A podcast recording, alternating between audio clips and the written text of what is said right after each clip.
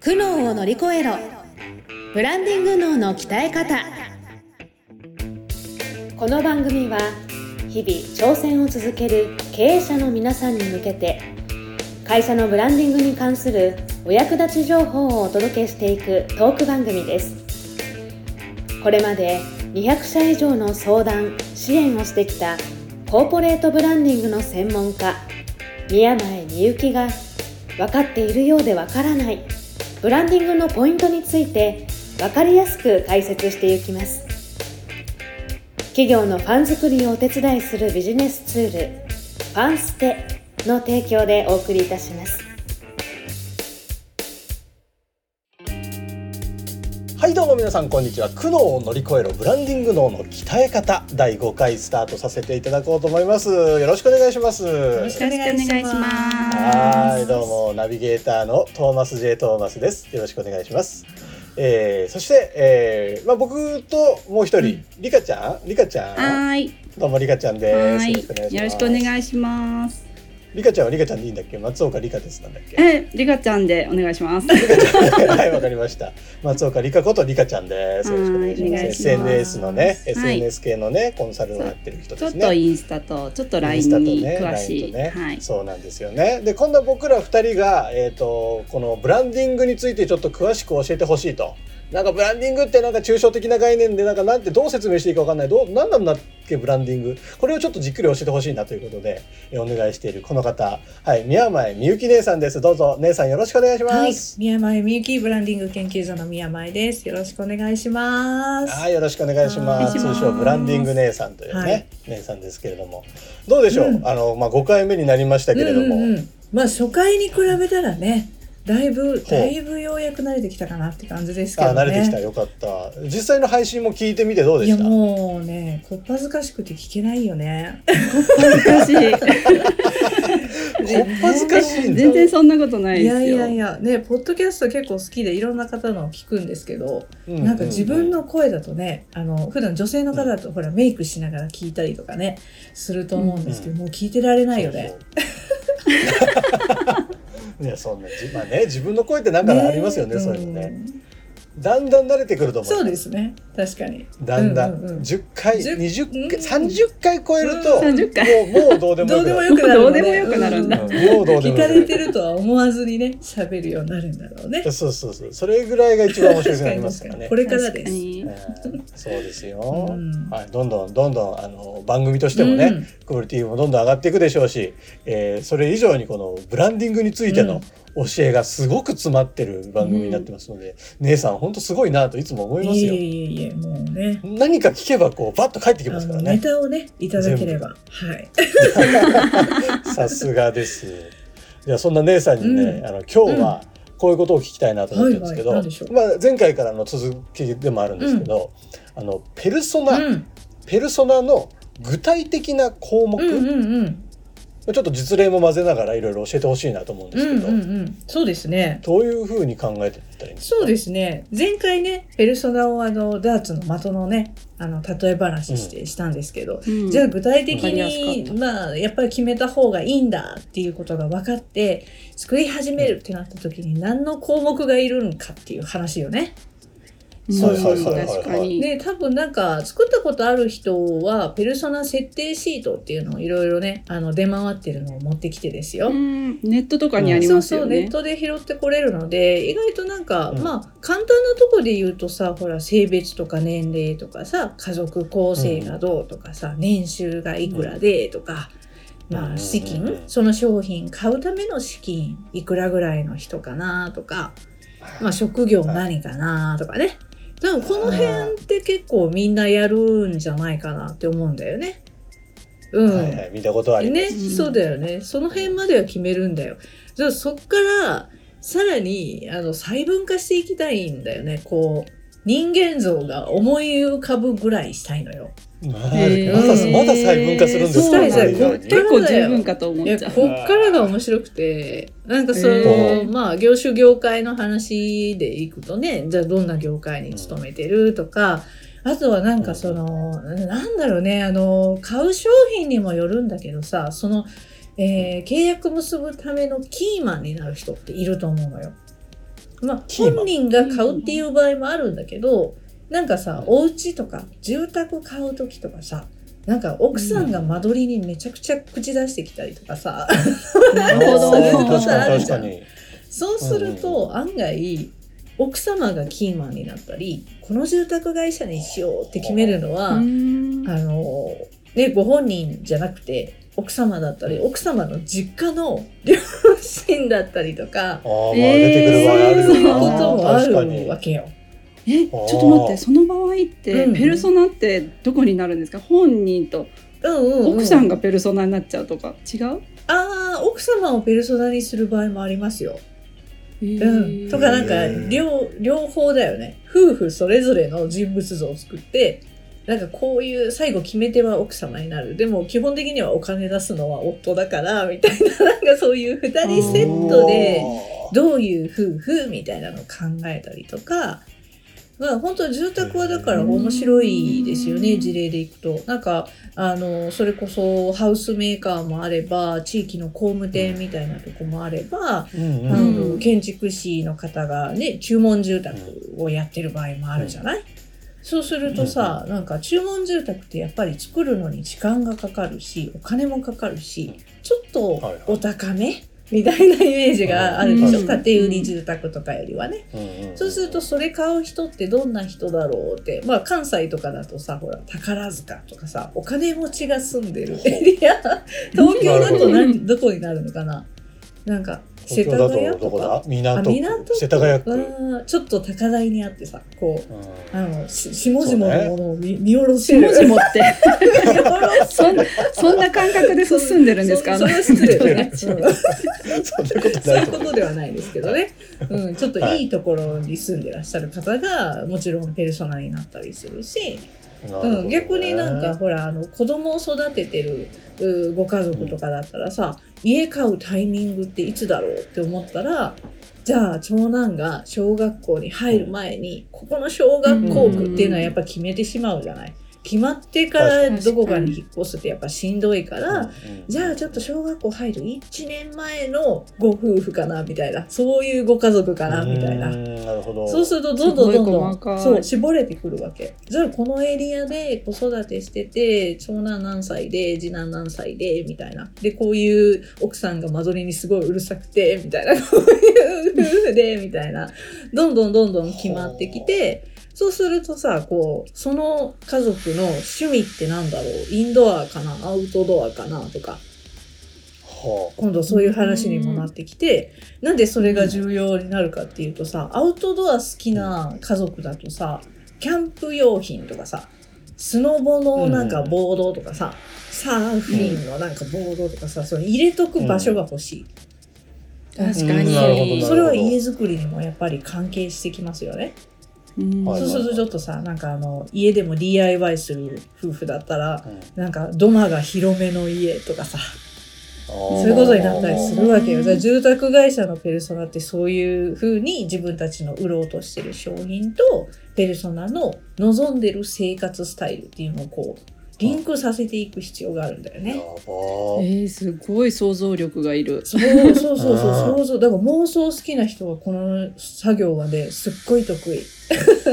えでも今喋ってる姉さんめっちゃキラキラしてなかった。ね楽しそうな ね、みんなのね頭の中に浮かぶぐらいだよね。その家族が。ああいるいるいるみたいなね、うん、それぐらいやりたいんだよ。え。なんか妄想だからさ、うん。なんかか勝手な思い込みで作っちゃってそうで不安になるんですよ。ああ作ってるとはいはいはい。まあでも一番来てほしいお客さんだからね。都合は良くなるよね。うん、うんこっちにとって。いいそれはいいんだそれはいいけど現実にいない人だったらダメだけどね。あー。なんかその辺の基準ってなんかどうやって決めればいいの？なん。かもう全然超思い込みでさえー本当に都合よく作っちゃいそう。ああえーだってさその例えば注文住宅買う人なのにさなんかうん。その普通の会社員ってやっぱり現実的ではないよね。ペルソナ決めるときにね。平社員事務員となんかあの普通の会社員の方で注文住宅買いますとはやっぱりならなくて、うん。でやっぱ注文住宅買う人ってうーんなんだろうね。あの注文住宅だとしてもその世代例えば30代でさそんな意識持ってない人が注文住宅の会社の方が狙いたいとするんだったらちょっとやっぱりあのリノベーションの話とかになるかもね中古の物件を買って自分らしくリノベーションして住みたいみたいなそういうふうにちょっと近づけてこないとダメだよね。例えばその注文住宅ガチガチに建てたら4000万5000万とかかかるところをうんうんうん3000万ぐらいでやりたいと。じゃあ1500万ぐらいの中古の物件買ってきてあと1200万円ぐらいでリノベーションして住みたいですみたいな。で現実的じゃん。うん。確かに。うんそうそう。だからそれがいそういう予算だとちょっとっていうことであればもうもっとさ逆に50代のご夫婦でなんかこうなんていうのかな土地が余ってるから建て替えして自分たちで住みたいとかね。あはあはあはあの現状の住まいがマンションがあるんでそれを売却しますとかね。そういう、うん、資金がそれで5000万ぐらいあるとかね。そうそういう自分たちの商品がちゃんとこう合致する人間像に近づけていくって感じだよね。うん、うんなるほど。うんそうなんですはあ。いろんな角度からでも考えて、うん。だからあれですね、うん。社長一人でペルソナ考えようと思うよりは、うん。会社内のチームで考えた方が絶対いいだろうし、そうですね。なんなら姉さんみたいな人を一人入れて考えた方がスムーズに決めれるってことですね。そうそうそう。でまあなある程度どんな会社さんでもさその既存の過去に買ってくれたお客さんのデータは持ってるから、うんうんまあ、社長ももちろんだけど営業さんとかこう同席してもらうと、うちなるほの住宅買ってくれる人ってこういう傾向あるよねとかあこういう人うん誰々さん前の買ってくれた誰々さんもこうでしたとかね。どんどん。出てくるんで、まあ、その中から決める必要はないんだけどその中でいろんなお客さんいる中であこのお客さん良かったよねってみんなが思うお客さん誰ですか？みたいな話をしてうん。どんどんどんどん狭めていくって感じだよね。うんなるほど。うん。なんかペルソナってこうドストライク狙った方がいいんですか？それともちょっと上理想を作あったあー方がいいのかとか。うん、ちょっと理想、うん、ど真ん中だと中長期的に考えるとちょっとってなる場合はありますよね。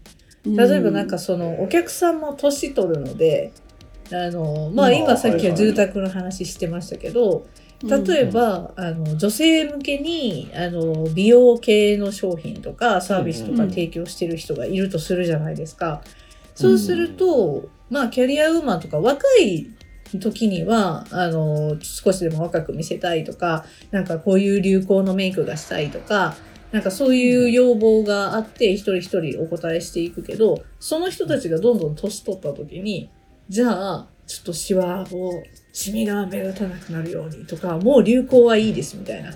おばちゃんなんでもう流行を追いかけてたらちょっと痛いみたいに見られるんでそうではなくナチュラルメイクをしたいとかだんだんこう要望変わっていくわけじゃないですか。うんうんそうすると、お客さん、今いるメインのお客さんの年齢層よりちょい上の年齢層をペルソナにしておくと、何かとこう、メニューを設計するときとかもさ、考えやすいんですよ。うんはあ確かに若い子を狙った方がいいのかなと思って、美容系の人って結構若い人に設定するんですけど、うんでもその人たちが年取った時に提供できるメニューがあるかどうかで、リピートをずっとこう、リピーターさんを囲い続けられるかって決まったりもするんで、うん。だからどうどうしていきたいかだよね。私は流行のメイクが得意なので若い子を囲いますでもいいんですよ。うん。でもそうじゃない人もいるじゃん。そう。で、美容提供者自身も自分も年取っていくから、そっちに興味が移るっていう可能性もあるし。はあそうそうそう。だから自分自身の意思も。奥深い。うん。そう。さすが姉さんよねやっぱうんり、いやいやい実や。際それやってきてないと分かんないもんねそんなところで考えこれられない盛り上がるんですよ。うもうね、一日で終わらないよ。ペルソいやナ割れないと思う。そう。で、多分、あの、社員さん巻き込んでやると、みんなやっぱり楽しくなってきちゃって、なんか、あ、この人、ほうほうほう誰々さんこうでしたよとか言って、なんかそれこそさっきインドアアウトドアの話しましたけど、あ、誰々さうんん海外旅行毎年行くって言ってましたみたいな話とか、あ、なるほど、旅行好きねとか言って、乗ってる車はこれでとかって言い始めるの。だそうするとうんさ、なんか、あ、友達多いタイプの人ですかねとか言って、だんだん性格とか、じゃあお酒はたしなむ程度なのか、めっちゃ飲む人なのか、じゃあ体型は痩せてるのか、ちょっと小太りなのかとか、なんかライフスタイルの話までどんどんどんどん広がっていくよね。うん。へそうそう。ーなんか会社の中みんなでそんなこと和気あいあいとペルソナ作ってったらすごい、うん。なんか会社の中の団結力も上がりそうだしそのペルソナに向かって頑張るぞみたいな士気も上がりそうで。いいかもしれない。そうなんですよ。へーだからまあなんか商品によってはさたくさん拡散してほしいっていう商品の場合はやっぱり友達多くて明るくってあのねあの広く浅く付き合うみたいなタイプのペルソナがいいかもしれないしなんかもっとさ、ほら閉鎖的なっていうか会員制のサロンとかお店とかやってる場合は、うんちょっとこだわり強いかなみたいな。で、そこまで社交的じゃなさそうだな。でも、あの、数少ない友達と深く、狭く、長く付き合うみたいなタイプの人間を囲った方が、こう、太いお客さんをこう、そんなに人数はいないけど、連れてきてくれるみたいなこともあるわけですよ。はうんそれもそのお店の特性に合わせて設定するって感じだね。あなるほどね。ほど。やっぱペルソナって一言に言っても、うん本当に会社によってとか、そうそう提供してるサービスによってとか、商品サービスによこって全然違うね。うもう決まった項目だけじゃなくていろんな項目が出てくるっていうことですよね。うん。なるほどそうね。そうここまで深く設定してる人あんまりいない。いないけど設定したらいろいろ見えてきそう。うんうん、めっちゃ見えますよ。そう、なんかストーリーが作れるよね。確かにね。うんえーちょっとファンステもちゃんと作ろうペルソナ。やりますか？やりますか。え、いるでしょ。ょそうなんですよ。ちょっとふんわりね。う。ファンステしてたねファンステのターゲットは、ふんわり言うとど、どんな感じになりますかね。ファンステの。すごい、なんか固まってるよやばい、二人とも、二人とも黙っちゃった。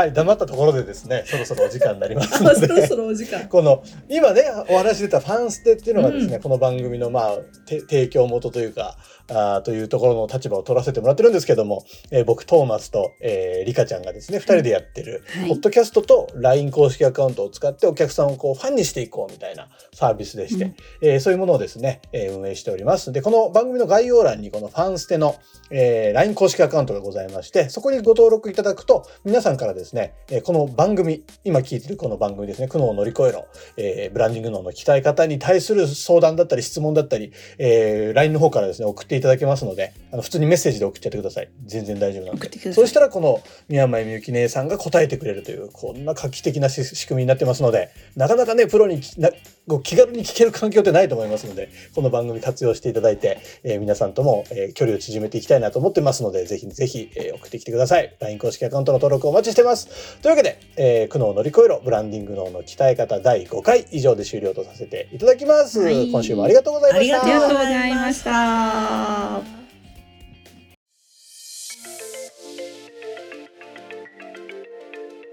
今日のポッドキャストはいかがでしたでしょうか？番組ではブランディングについての相談を募集しています。概要欄にある「ファンステ」の LINE 公式アカウントからお申し込みください。それではまたお耳にかかりましょう。ごきげんよう。さようなら。この番組は提供企業のファン作りをお手伝いするビジネスツールファンステプロデュースライフブルームドットファンナレーションゴーマフーコがお送りいたしました。